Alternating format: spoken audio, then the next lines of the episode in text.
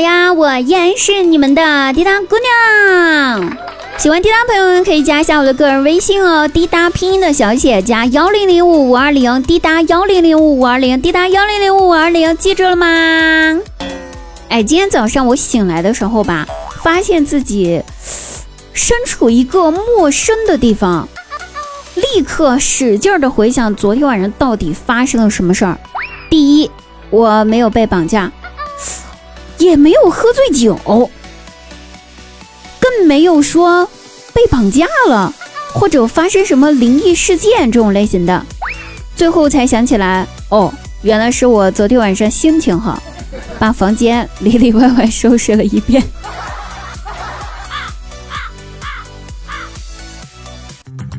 昨天我弟去参加了我们社区举办的开年相亲活动，不要问我为什么不去参加。只能说我一心只想工作，无心爱情。在相亲会上，我表弟遇到了一个女孩子。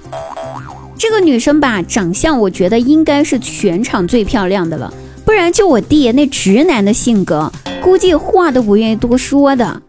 居然跟那个小姑娘相谈甚欢，最后在选择环节，他俩居然互相选择了对方，也就是说牵手成功了。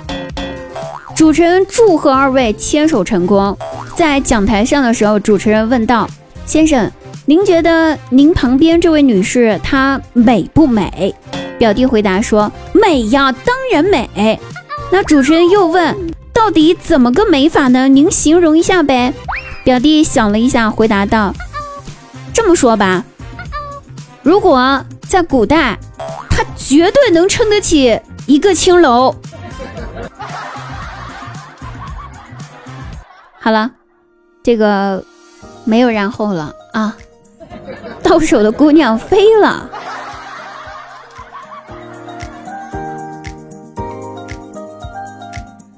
姐夫对姐姐说道：“我最讨厌家庭暴力了，反对家庭暴力，家庭暴力会影响夫妻之间的感情。”姐姐回答说：“对，你说的对。”姐夫又说。你也觉得我说的有道理吧？姐夫说完之后，姐姐点了点头，嗯，有道理。姐夫继续说：“您放心吧，老婆，我以后都会对你很好的。”姐姐说：“嗯，这不是应该的吗？”姐夫又说：“那，你答应我，以后别打我了，好吗？”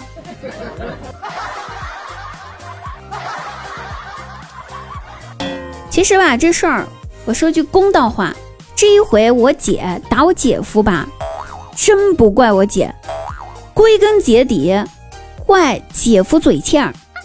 咋说呢？俩人去吃火锅，点的鸳鸯锅嘛，鸳鸯锅上来了之后吧，姐夫就指着那鸳鸯锅跟我姐说：“宝贝，你看这火锅就好像咱俩似的。”姐姐问道：“你的意思是说？”我像麻辣锅一样火辣，而你像清汤锅一样淡然呗。姐夫摇了摇头，回答道：“哎，不是，你听我说啊，我是说呀，我就是这个麻辣的，而你是麻辣隔壁的。你们就说这欠不欠？这嘴欠不欠？是不是就该打？”啊，别说我姐夫是个二货，我姐也是个二货，俩二货凑到一块儿吧，咱就不说了。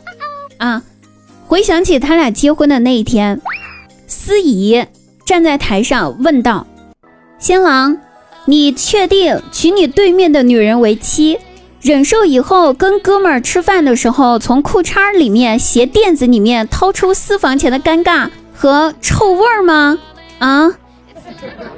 姐夫大声的喊道：“我乐意。”司仪又问道：“新娘，你确定嫁给你对面的男人为妻？以后看着闺蜜的老公又送她一个新包包，然后你忍着回家不骂你老公窝囊废吗？”姐姐回答道：“我也乐意，咋地？”司仪听了之后，只能无奈的摇了摇头，说道：“行，你俩心都贼大。”接吧，李晨，送入洞房。赶紧的，赶紧的，看看，这就是志同道合凑成了一家的爱情。